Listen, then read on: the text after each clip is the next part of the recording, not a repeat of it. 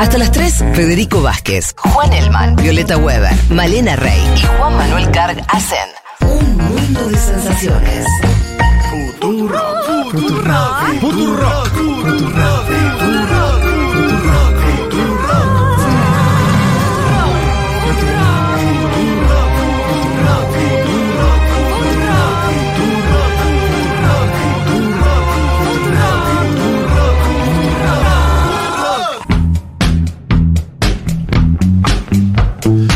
Bueno, aquí estamos, ahora ya sí.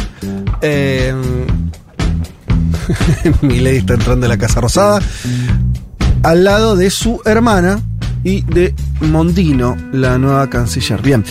Eh, pero ya, ya hemos hablado de eso. Lo que sí, los vamos a escuchar un poquito a ustedes también. Eh, tenemos eh, algunos mensajes importantes que vamos a ir leyendo y vamos a leer muchos mensajes de ustedes. También algunos audios que creo que nos llegaron. Veremos, en un ratito los escuchamos. Eh, Nacho Guzmán, socio rosarino, después de un tiempo sin escribirles, pero escuchándolos cada domingo religiosamente, me pareció el momento preciso. Tuve que escuchar obligadamente el discurso del ahora presidente porque mi novia sintonizó el programa cuando ustedes estaban pasando el discurso. Claro, este se lo quise evitar.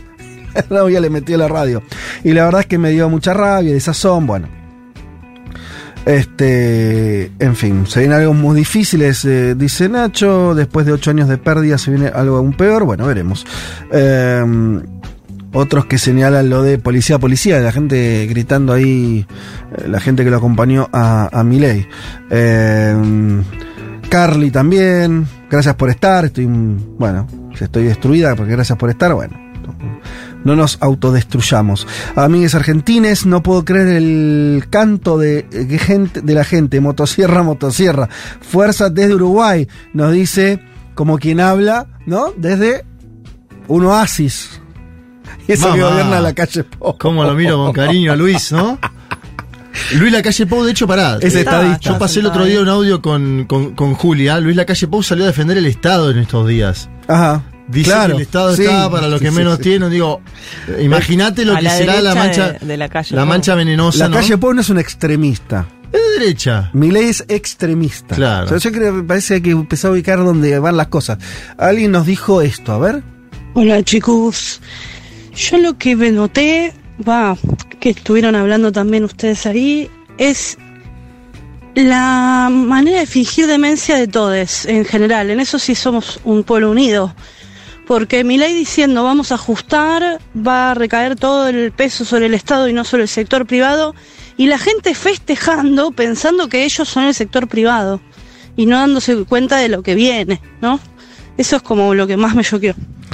Eh, así es. Sí, Dice- era, eran, un- eran 15.000, 20.000, Sí, 30.000. es No, un es como puñado, vuelvo, vuelvo a decir para decir quienes festejaron, quienes cantaban eso, eran un segmento. No sé si. si- no- me cuesta imaginarme que 14 millones de personas que fueron las que votaron No, a claro. estén en la casa cantando lo mismo. En el 55, cuando cayó Perón, y ganaron los eh, opositores a Perón, Sí. con un golpe de Estado, La a fusiladora. Lonardi, Sí. que dio un discurso en la Plaza de Mayo, había 150.000 personas.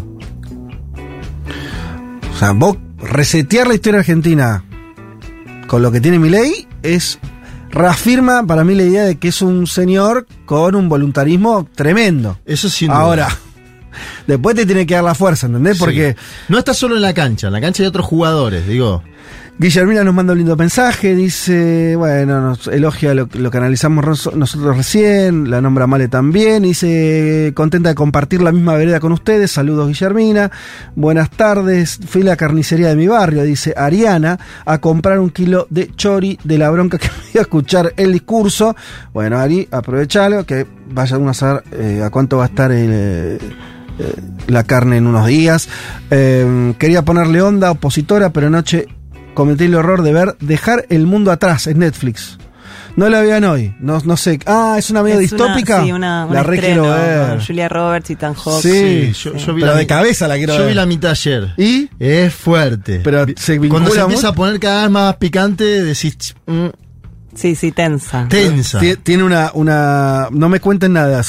el origen tiene que ver con.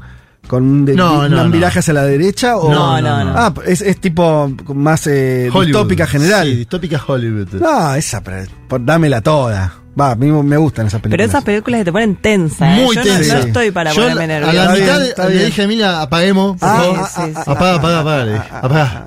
O sea, De mañana la gente sube- que ve eso antes de dormir, para dormir tranquila, después te da pesadillas, claramente. Claro, Sí. está bien. Eh, jamás juntó mucha gente Mile y nos ven acá, nos reíamos de sus caravanas vacías y ganó. Es cierto, claro. Sí, sí, es que eso yo igual dije, tampoco es que su poder va a estar directamente vinculado a cuánta gente fue hoy a la Plaza de los Dos Congresos. Lo, lo- lo marcamos como señal de alguien que tiene un discurso, no le voy a dar muchas veces este título, pero revolucionario, o sea, cambiar cosas de raíz, dar un quiero en la historia argentina con 10.000 personas. Yo solamente marco ese, ese problema. Después, si lo logra median- mediante otras vías, bueno, qué sé yo, veremos. Eh, yo me estoy dedicando a eliminar contactos que publican fotos de leones y viendo que mi verdulero eh, y la chica que me vende ropa son libertarios. Pienso buscarme otros negocios que sean compañeros. No le voy a dar más mi dinero a libertario. Bueno, esto lo dice Vicky. Cada uno con su estrategia. Yo igual, ¿sabes qué? Vicky, si yo fuera vos haría otra cosa. Obviamente, hacer lo que quiera. eh, pero me, sumo a como esto de pensar. eh, y yo al revés iría más. Iría, iría viendo qué sucede ahí. Claro. En ¿Cómo la van? medida en que el día uno, el entusiasmo, cuando empiecen a llegar medidas cada vez más horribles, ver qué pasa. Eh, convertite en socióloga de, de esos. Este, No, igual yo choqué con Mercados. algunos comerciantes de mi barrio y la verdad Yo no que estoy diciendo tengo, que discuta, no tengo ¿eh? ganas de ir a, No, no, no, a ver no, cómo les va. bueno, O sea, hay una carnicería que directamente salió en los medios y todo porque festejaba, Ajá. eh, ponía el precio en dólares de la carne Ah, del pizarrón, sí, sí, bueno, ¿viste? ahí ya estamos a- hablando a, de- ese paso voy a pasar a ver a cuándo cierra porque te juro que le deseo lo peor. bueno, habrá de todo, habrá de todo, pero yo voy a hacer, voy a- más allá de suponer o no, quiero, o, o saber quién opina, o quién opinó de tal manera, ¿sí? Yo diría, no congelen a las personas en lo que hicieron. Vamos a ver qué le va pasando. Sí. las personas, y nos incluimos Sí, nosotros, sí. van siendo, son, somos experiencias caminando. Exacto. Entonces, eh, mm, yo creo que puede haber un grado de satisfacción importante si alguien que creyó que mi ley le soluciona el problema, en un tiempo empieza a ver que tal vez cometió un error. Porque recordemos, la única manera de que vamos a tener de salir de esta experiencia es que un montón de gente que hace poquito votó a mi ley, las próximas elecciones no vote a mi ley. Entonces, eh, solamente no me pongo que nadie se ponga a discutir ahora, nada, pero es- yo miraría. Me miraría. impresiona un poco, estamos seguimos viendo la tele, ¿no? Que Sí. los hashtags o la forma en la que varios canales están expresando este día es la era Milei, ¿no? Esto Mm. también que decías vos, como si estuviera marcando un corte y Sí. empezara una nueva era. O sea, es un Sí. mandato que está empezando dentro de los mandatos presidenciales de la democracia. Eh, un poco fuerte también. Quiero ver lo de la juventud, yo, Fede, ¿eh? Ajá, Porque también. La, la juventud, siempre con un, con un círculo de consumo grande en los últimos años, shows con entradas agotadas, bares agotados de gente, capacidad de consumo, vacaciones, restaurante, gimnasio. Si esto empieza el, el modelo shock, no va a haber ese dinero para hacer todo eso. Entonces toda la generación TikTok Sí. que impulsó en gran parte este cambio se va a ver afectada de forma directa, ¿no? Totalmente. Bueno, entonces quiero ver eso que pasa. Eso es muy veloz. Ya que dijiste bar, me estoy obligado a decir esto y, sí. quiero decirlo. Eh, como saben muchos de ustedes, eh, Junta, nuestro bar, tuvo un incendio increíble, ¿no? Casi como que vinieron, vin- vino la- toda, todo lo- el- las malas noticias juntas. Un incendio hace una semana atrás, eh, que por suerte quedó reducido a la cocina. Eh, nadie le pasó nada y todo bien en ese sentido. Y pudimos reabrir ayer mismo. Eh, nada, con un esfuerzo se puede imaginar lo que es poner un bar que. Nada, que tuvo un incendio y cinco o seis días después volvimos a estar en funcionamiento. Ayer se reabrió, hay un montón de gente y lo que les pido encarecidamente, am, acérquense a Junta estos días, nos van a dar una mano terrible. Eh, ese bar trabajan 13 personas. eh, bueno, nada, darle, No, darle fuerza. para los brindis de fin de año. Olvídate, así que Los cierres de todas las cosas ahí. Y ahora necesitamos como volver a funcionar full porque ya tenemos el despacho de cerveza, de tragos, de empanadas. Nos falta poder reabrir toda la cocina Y bueno, para eso necesitamos este, recursos y necesitamos claro, que el bar vuelva a funcionar. eh, y en este diciembre, que como nos dicen muchos acá, la compañía, la cercanía total, nada, vénganse, pásense un ratito al bar, tómense una birra, eh, inviten amigos. Nada, sí, realmente va a ser importante para que arran- arrancar el año eh, con toda. Y bueno, con la que se venga en contra, pero así, este, eh, siempre para adelante y siem- siempre poniéndole garra. Bueno, siguen cayendo muchos mensajes, pero ya nos queda una hora y media de programa nada más, así que en un momento tenemos ¿Qué que pasó? empezar. Es el ajuste de mi ley. El ajuste. Ah, claro, no le dijimos. El año que viene un mundo de sensaciones de una hora y media. Bueno. Un par de noticias internacionales y nos metemos también con los temas que trajeron eh, ustedes, chicos. Eh, vamos rápido. Eh, de la Asunción y de los que vinieron, si querés, Juanma, comentar algo más, pero creo que lo estuvimos haciendo de forma. eh, no, ya, ya hicimos el repaso, básicamente, de, de quiénes estaban, de quiénes no. Eh, a priori marcó una agenda de, de extrema derecha en sus acompañamientos, y no sé si, si hay para decir muchísimo más. No, pero- la ausencia de Lula es Sí. la primera ausencia de un mandatario de Brasil en los últimos 84, 30 años. Mm. eh, en, en- no, 30 y pico de años. 40 años 40. casi. 40 años. en la- es decir, desde la democracia para acá, la ausencia de Lula es significativa en términos de que Sí. un mandatario de Brasil, la principal, eh, el principal socio comercial de la Argentina, no está presente. Yo creo que ahí y tiene que ver con lo que pasó en campaña también. Sí, claro. Esa parte. Así que, bueno, pondría un punto ahí fuerte. Lo escuché al todavía embajador Scioli, que aparentemente seguirá en el cargo. Eh, llegar a- al, al- al- Bueno, donde fue la, la- la jura en el Congreso. Y hablar de Lula. No sé si- vendrá por el lado de Scioli la distensión de Milei. No me queda claro, Fede, cómo se va a resolver esa. ¿no? Contradicción primaria, te diría, que fue los agravios de Milei durante la campaña, ¿no? Sí. Y poner a Bolsonaro hoy, Bolsonaro eh, no tuvo el estatus de jefe de Estado en la ceremonia, Sí. pero durante estos días tuvo con Milei, tuvo con la prensa que sostiene a Milei, es decir, fue empoderado en la Argentina. Habló con Jair Feynman, Bolsonaro. sí. Por eso, tuvo en Puerto Madero caminando, es decir, eh, Bolsonaro intentó en esta asunción volver a la gran política brasilera. Habrá que ver si le sirve, ¿no? Esto. Sí. Porque está inhabilitado. Sí, faltan tres años además para. Sí, sí, pero está inhabilitado eh, por, por ocho, digamos. Bueno, em, saliendo ahora sí de la Argentina, hablando de cosas que ocurren en el mundo.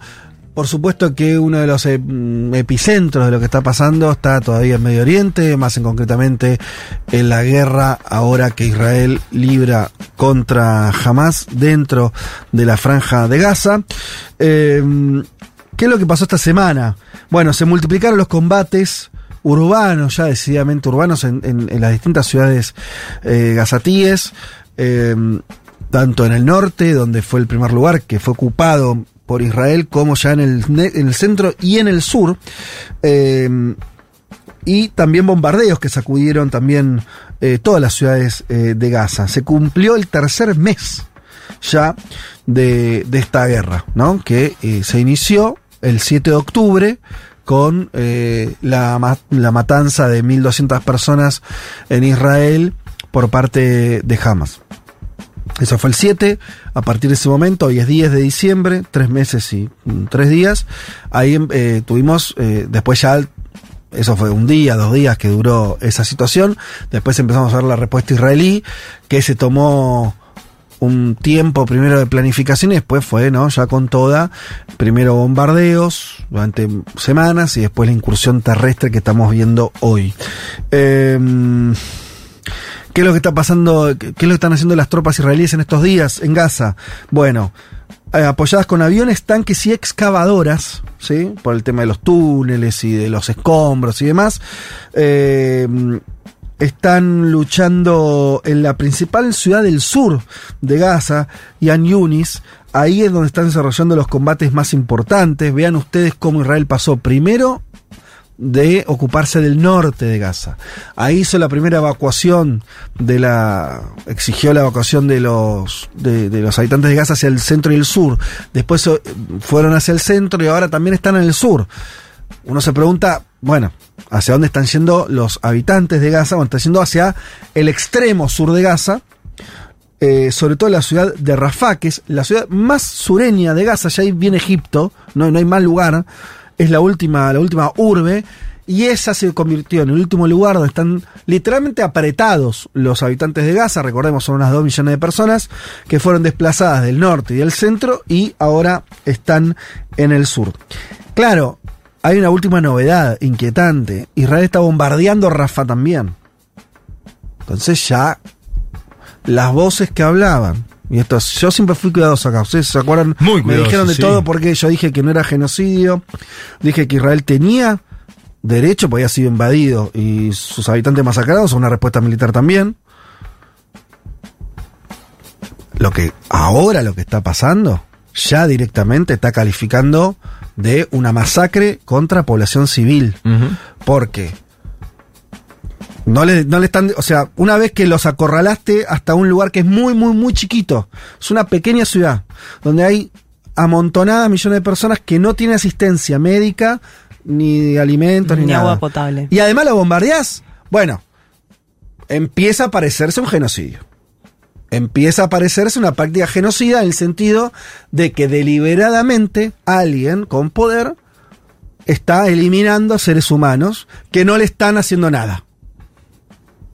Eso lo- ahora empieza a ocurrir una situación que si Israel no la frena, si no hay un contrapeso, si no hay una, una, evacuación hacia otro lugar, si no hay, si no amerita, si solamente continúa eh, la presión um, sobre seres humanos, esos seres humanos van a empezar a morirse. Yo le voy a leer, ya sé que estamos en un día jodido y esto no va a ser lindo, pero es información. Eh, como hay toda una, también una crítica que también ya me, empieza a parecer eh, totalmente desubicada, de, que si criticas a Israel sos antisemita, ya no me voy a sacar de esa pavada. Le voy a leer lo que escribió Luis Vega, que es un corresponsal español del País. El País es un diario de centro, es un diario que no tiene ningún ribete antisionista, ni antisemita, ni nada. Bien. Es un, país, eh, es un diario que festejó la incorporación de España a la OTAN, ¿sí? El paisaje es infernal, dice Luis de Vega. Cientos de gazatíes haciendo cola en una letrina, camiones y almacenes de ayuda asaltados, niños amputados sin anestesia, decenas de miles de personas abandonadas. Este es el escenario para 1.8 millones de desplazados hacia el sur, convertido en una inmensa ratonera en guerra. La ayuda, la, perdón, la falta de ayuda lleva a situaciones desesperadas como el asalto en masa a camiones o almacenes en búsqueda de comida. Médicos Sin Fronteras vio un caso el martes, está hablando de este martes que, acaba de pasar, pero, entre comillas, eh, la cita a Médicos Sin Fronteras, desafortunadamente no era comida, eran solo medicinas, relata la presidenta de esa organización, Isabel Dafourni, para ilustrar el nivel de necesidad. También esta semana eh, se perdió el contacto con el equipo de la oficina que han tenido que improvisar en Rafah, porque el cable de internet que habían cortado para ser utilizado para una tienda de campaña. Porque, claro, el, perdón, lo leí mal. Porque el cable de internet había si- había sido cortado para ser utilizado para una tienda de campaña. Ese es el nivel que llegaron. O sea, ya no tiene internet, ni siquiera porque se le hayan cortado a los israelíes, sino porque agarraron el cable para poder armar una eh, choza. Eh, bueno, esa es la situación. Y frente a eso, la situación más eh, institucional internacional es que Estados Unidos vetó una resolución del Consejo de Seguridad que pedía el cese del fuego. Estados Unidos la vetó y Gran Bretaña se abstuvo. El resto la apoyó. De los países, ustedes saben, son unos pocos países que integran el Consejo de Seguridad. Pero con el veto de, de Estados Unidos y la, abstención de Gran Bretaña alcanza para que eso no, no, se, no se haya convertido en un pronunciamiento. Lo cual Netanyahu, bueno, lo festejó y dijo que, bueno, eh, si, ha- si, si hubiera habido una demanda de alto el fuego por parte de Naciones Unidas, eso era una especie de. También él lo, lo está planteando todo en términos de antisemita, ¿no? También otro sería un comportamiento antisemita de parte de, de una serie de países que no tienen historia antisemita. Eh, Lula bueno, dijo que Netanyahu Benjamín es un ultra de extrema derecha sin sensibilidad con los palestinos y que Joe Biden tampoco tuvo sensibilidad en estos eh, meses. Sí. Yo lo que digo es que los días que vienen, según lo. A ver, por eso leo un reporte de alguien que está ahí. Cuando un reporte, un tipo, un español que trabaja para el país, te dice, estoy viendo nenes amputados, sin anestesia, caminando por calles y la gente no tiene para comer, buah. Eh, después de tres meses, porque no es el primer shock, no es que... Sino que me parece que Israel está en una situación muy complicada. Muy complicada. Difundieron una imagen de una zona destruida en Gaza con la bandera israelí, ¿no? Como tipo, bueno, acá estamos, ganamos. Eh, yo, porque, ¿qué pasa ahí? Te quedan las dos millones de personas. Se te empiezan a morir mm, las personas. eh, yo creo que Israel está en el momento, está en un punto histórico donde eh, no le va a servir más eh, el holocausto, y lo estoy diciendo como algún dato malo, ¿eh? Quiere decir, se están comiendo el capital simbólico, político, legítimo de haber atravesado semejante eh, exterminio. Porque después de lo que están haciendo, si esto no hay una algún momento un rasgo humanitario, de más allá de la discusión de los dos estados, lo que quieran, un rasgo humanitario acá, me parece que entramos en un terreno donde eh, se queda en un lugar muy complejo de legitimidad para cualquier cosa que venga a Israel. Eh, sí, te iba a decir algo sobre las cifras. Ya van 17.400 muertos, más de 40.000 heridos, más de 60 periodistas eh, asesinados también en, en Gaza. Y una de las últimas noticias que se conoció fue que mataron a, en la ciudad de Gaza a un poeta que se llamaba Rafat Alare, que era además profesor de la Universidad de Gaza y era alguien que venía posteando en inglés y con una perspectiva bastante, te diría, literaria, muy bien escrita, Sí. eh, su- sus crónicas de guerra. Él estaba amenazado por, por el Estado de Israel, se había escapado con su familia a un refugio y en el refugio lo llaman y lo vuelven a amenazar. Entonces él decide salir del refugio para no poner en riesgo Sí. al resto de las personas Ah. y lo asesinan en un edificio que tenía tres pisos. Solamente el misil cayó en el segundo piso, que es donde estaba él. O sea, era Claro. algo muy, eh, un blanco móvil, Sí. muy buscado por Israel. Eh, bueno, es la noticia en varios portales de, de afuera, pueden leer sus posteos. Digo, este era, era un profesor universitario y poeta, ¿no? Sí. Como que van a buscar, van a matar a sí, sí, sí, sí, no, no es que tiran una bomba solamente para que muera toda la población civil que está ahí, sino eligen muy bien a algunas de sus víctimas.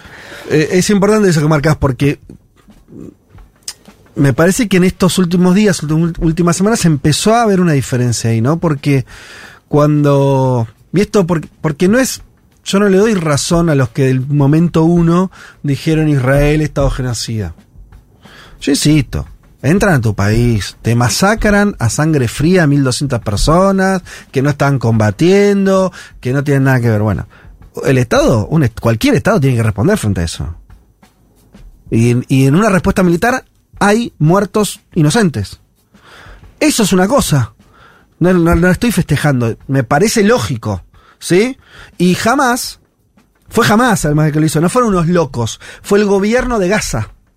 Entonces, sobre Gaza iba a llover bombas. Era esperable. Era lógico. Le asiste el derecho a responder. Eso no quiere decir que te asiste cualquier derecho a hacer cualquier cosa. A lo que voy es, conforme pasan las semanas, el de- el- el- la respuesta militar empieza a tener las características que lo contó Male. Eh, Israel no se hace cargo del sufrimiento humano que está generando. Porque no es que está sacando a los niños y lo está teniendo en hospitales en Israel. No está haciendo eso. No. No es que le está diciendo a la población palestina, mire, no vamos a quedar con su territorio porque nosotros creemos que es nuestro y porque nos- ustedes son muy malos y se van a vivir acá. Le está diciendo, correte para allá y después bombardea donde le dijeron que se corra. Correte de vuelta a otra ciudad más al sur y después bombardea esa ciudad. Entonces, eh, empieza la, conducta, no del inicio, sino de lo que estamos viendo en los últimos días, a corresponderse con crímenes de guerra y con la búsqueda del exterminio de una población. Eso es genocidio. Si vos eso empezás a, a- a confirmarlo, 17.000 muertos, esto quiere decir totalmente brutal. No es que sea tanta gente para un conflicto armado. Nosotros en la guerra de Siria murieron seis- 600.000, no sé. Hombre, muy poco tiempo, ¿no? Claro, lo que, lo que quiero decir acá es que, ¿sabes dónde me parece que está el crimen que empieza a, a dibujarse de forma cada vez más clara? Es que empiezan a morirse gente que no tiene por qué morirse en, un- en ningún conflicto. Cualquier conflicto, por más, eh, Ucrania-Rusia, hay un montón de muertos. Ahora, los rusos no están encapsulando la población ucraniana y diciéndole, lo único que te esperan son mis bombardeos. No, si vos estás en la frontera de Ucrania te puedes ir para otro lado, hay salvoconducto, hay es una guerra Pero lo que dijo con Putin, algunas reglas. Cuando inició Putin esto, Putin dijo, "M- muchachos, si quieren combatir los hombres, combatan, los niños y las mujeres no. Un tipo que por ahí lo va a hacer una pensás una perspectiva arcaica, si querés, porque no. Sí. Los niños y las mujeres no. Son las normas básicas de cualquier Claro. conflicto bélico, ¿no? Claro, claro, claro. Dijo eso el hombre. Che, niños y mujeres, porque aparte, buena parte de la población civil en Gaza son niños. Explícame la razón militar porque, por la cual las fuerzas de defensa israelíes no pueden evacuar a los niños Bueno. mutilados por sus bombas en hospitales de Israel que están vacíos, digo, que no, no, tienen- Sí. no, no- no- no están congestionados, no hay nadie. A mí la hazaña de los niños igual no sé, pero tiene que ver un poco con que al, al morir tantos niños mueren también las generaciones que van a buscar venganza,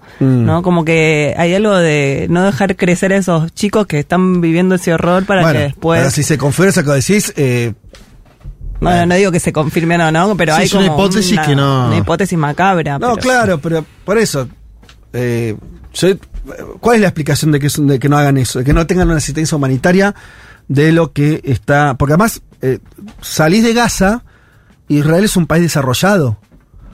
A diferencia de otras guerras en Medio Oriente, donde todo es un desastre. La guerra de Siria, bueno, está bien que hay- y todo estaba medio roto a Sí. los alrededores. ¿Para dónde ¿no? escapás, no? Claro. Israel es un, es un, un país desarrollado con un montón de. Ahora, ¿por qué no asisten a los. este a la gente que, que, está atravesando eso? Y ahí te encontrás con una respuesta inquietante. Porque la única conclusión es que los israelíes odian a los palestinos. No a jamás, a los palestinos.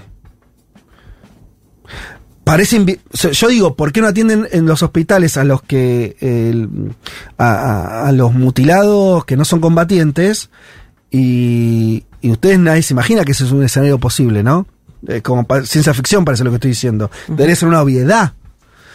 Entonces, hay una razón muy tétrica fo- de fondo, que es, es hay mu- muchas Bueno, notas que sí, yo sí. se las ahorré de los soldados, de cómo se están, ¿no? De soldados que juegan con juguetes. de- bueno. sí. Pero eso, ¿Y el eso yo digo. TikTok? en sí, pero viste, en todas las guerras pasa eso. Yo también, seamos justos, quiere decir, eh, te encontrabas con los rusos haciendo lo mismo con en ciudades ucranianas, te encontrabas eh, a, ucranianos haciendo... Digo, la guerra deshumaniza a los que combaten. Me, me- me parece a mí, ¿no? En general es un principio... Ahora, yo no hablo de los combatientes, no hablo del ejército, te digo el gobierno israelí, que es una sociedad civil, que tiene un montón... Nadie está ayudando ahí. Es una cosa... eh, tremenda y, y además a mí me pone muy mal, ¿sabes qué? Me pienso mucho en la comunidad judía, el que no vive en Israel. De verdad le digo, yo no soy religioso, no tengo vínculo con, con nada. Este, digo, y por ascendencia sería más católico que otra cosa, pero tampoco lo soy. Pero me pone muy mal que, que alguien que. Y en la Argentina son eh, muchos. Eh, gente de origen que profesa la religión judía o viene de la tradición judía y que en Israel lo, lo- siempre tuvieron ¿no? un lazo afectivo lógico que es o viajaron, no sé si o tienen familiares. gente mucha gente con familia. Y ahora esa gente ve que su estado está masacrando a personas, dejándolas morir. Digo, hay algo ahí que se rompe que es muy complicado. Porque había algo que yo lo entendí, siempre por la positiva, por más que de posiciones de izquierda y eso está mal visto. Yo entiendo el orgullo de que después de haber atravesado un holocausto donde mataron a 6 millones de personas de tu pueblo, hayas construido un lugar propio, con toda la complejidad del caso y todo lo que quieras, pero un lugar propio, con un Estado, te sentís seguro, ¿no? Podés profesar tu fe, tu, tu- tu cultura puede florecer, desarrollarse. Que el final sea este. Para mí es como, debe ser una tragedia interna que deben estar viviendo eh, muchos judíos, digo en Argentina, porque conozco muchos acá, pero en- en todos los que no viven en Israel, los que no están subsumidos en, en la deriva esa loca que, que se agarró, Sí. que deben estar con un nivel de consternación interna bravísimo. En Tel Aviv igual hubo una movilización esta semana y me parece que está bien ponerlo sobre la mesa porque estamos hablando mucho de la situación que viven en Gaza los pobladores de Gaza tras los bombardeos, ya van varias semanas, y hubo una movilización para exigirle al gobierno de Netanyahu en Tel Aviv, más o menos masiva, que haga más para garantizar la liberación de los secuestrados. Este es el otro punto. Sí. Viste que en Argentina se habla mucho, porque hay secuestrados argentinos, sobre eh, quienes están secuestrados por el grupo Hamas Sí. en la franja de Gaza. Bueno, en Tel Aviv hay movilizaciones para que Netanyahu Sí. garantice la seguridad y la vida de esas personas. Digo, ahí también hay un pedido y una exigencia. Le están diciendo, che, yo entiendo la incursión, lo que estás haciendo y demás. Garantizame la vida de las personas. Y, Claro. y- y es, lo- es- muy loco porque se produce, y esto lo contaba Kerry Levin eh, en su momento, que estuvo acá sentado con nosotros, eh, gran estudioso del- de- del fenómeno, de lo que sucede allí producía que una parte de la sociedad civil estaba en contra incluso de los familiares de los secuestrados, porque le decía, mira, no me interesa lo tuyo, hay que entrar y bombardear. Se produce, ¿entendés? Una dinámica en la sociedad donde el extremismo del gobierno lleva a eso, a que haya capilaridad abajo en la sociedad civil de pedido de, bueno, entremos con toda gas y si sobreviven los que sobreviven, sobrevivan. Claro. Hay secuestrados, lo decíamos desde el primer día del conflicto. Esta semana hubo una movilización para que Netanyahu se ponga a la cabeza de la liberación, ¿no? Que fue en parte lo que produjo aquella tregua con Hamas, que duró cuatro días. Bueno, habrá que ver cómo sigue eso, pero me da la sensación de que hay cierta parte de la sociedad israelí que ya le pide a Netanyahu, ¿no? Bueno, veremos. Hasta ahora nosotros veníamos viendo un, una, un corrimiento. eh, algunos dicen que Netanyahu y sobre todo la incursión militar tenía 90% de apoyo. Esto también, digo, veremos qué ocurre. Eh, yo lo veo muy complicado. Eh, pero sí me parece que hay un- una delegitimación de Israel. Eh, y que no es broma eso, ¿eh? porque Israel sobrevivió también a partir de, tener cierta legitimidad internacional. ¿Qué sé yo? No sé. Este, y. y además otra cosa inquietante que, que vemos ahora por parte de la dirigencia israelí es que ellos dicen, bueno, ¿por qué, ten- por qué Israel- cuál, es la- cuál es la justificación de que Israel continúe bombardeos e incursiones en todo Gaza? Se pone, porque Hamas está eh, mimetizado con la población, lo cual a un punto es cierto. A un punto es cierto. No, no, eh, al ser también un ejército irregular y demás, eh, es parte de, de un entramado que vos no es que separás fácilmente población civil de eh, las milicias de Hamas. Ahora, justamente, eso tendría que llevar a la conclusión obvia de que no hay salida militar, sino política.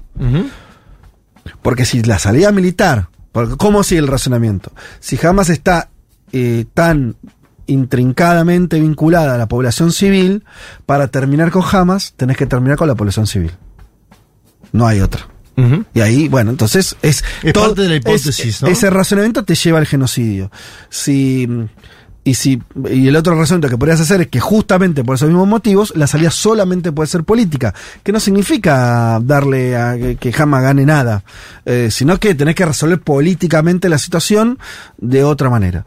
Eh, Bueno. bueno, en fin. Está empezando a existir de vuelta el debate sobre el Estado palestino en el mundo. Ajá, Eso sí. es un dato también, ¿eh? Hace cinco años no se hablaba del Estado palestino como una posibilidad. Este es un dato Sí. de la masacre actual en Gaza. Sí.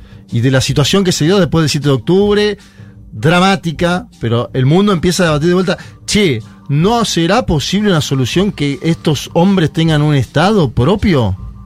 y que no estén siendo exterminados por una potencia militar? Bueno, es un debate que se está empezando a dar. Espero que se siga dando, porque sería un curso natural, ¿no? La solución de los dos estados, Fede, la diplomática más eh, tradicional, y me da la sensación de que eh, amerita. Bueno, muy bien, son las 2 de la tarde. Eh, estuvimos inevitablemente hablando de eh, lo que pasó con la asunción del nuevo presidente. No dijimos nada que no A está ver. Elman. Eh, no sé dónde está. Creo que Elman, está? no sé, está, está asustado Está en la por la plaza de los ultraderecha. dos congresos. Ah, sí, sí, está ahí. Está haciendo crónicas. Está eh, aprovechando su.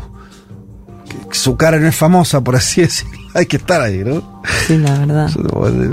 Este, bueno, está trabajando ahí, muy bien. Bueno, le deseamos la, la mejor de las suertes. Va a estar el domingo que viene. Eh, ahora, eh, después, eh, avanzado un poco más el programa, le contamos un detalle el domingo que viene porque es interesante. Eh, pero sí, Elman hoy estaba. tenía tareas de, de- de investigador, por así decirlo, en, en esa raliada plaza. Él ya nos contará seguramente un poco más cuando, cuando vuelva con nosotros. Decíamos entonces, cerramos el tema, este conflicto eh, en- entre Israel y Hamas. Em, vamos a ir una tandita y cuando volvemos, sí, nos metemos en los dos temas, los adelantamos porque no hicimos venta, porque hoy fue un programa muy especial. Pero, Male, cuando volvamos nos vas a hablar de eh, inteligencias generativas, tengo anotado acá.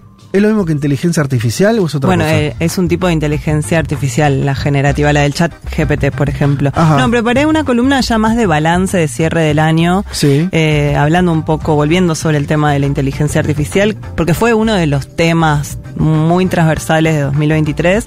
Así que quería repasar algunas noticias de este último tiempo, de sus usos durante todo este año artísticos, pero también en el mundo del trabajo. Eh, y también qué pasa con los CEOs y con toda la gente eh, detrás de estas tecnologías. Así que les voy a contar también qué anduvo sucediendo con Sam Altman, Claro. quien está atrás de OpenAI. Y- Lo conocimos cuando lo echaron. Porque Claro. no era un hombre conocido. Exacto, lo Che, echaron, al que manejaba la inteligencia artificial. ¿Y cuántos días duró eso? ¿Cuánto? Cinco. Y lo tuvieron que reincorporar. Y yo la verdad que no sé nada de eso, así que me va a interesar muchísimo lo que tengas para contarnos. Y Juanma, nos vas a hacer un zoom sobre eh, lo que estuvo pasando en Chile. Un tema que pasó por abajo del radar, ¿o no? Sí. La reforma constitucional, la no el plebiscito.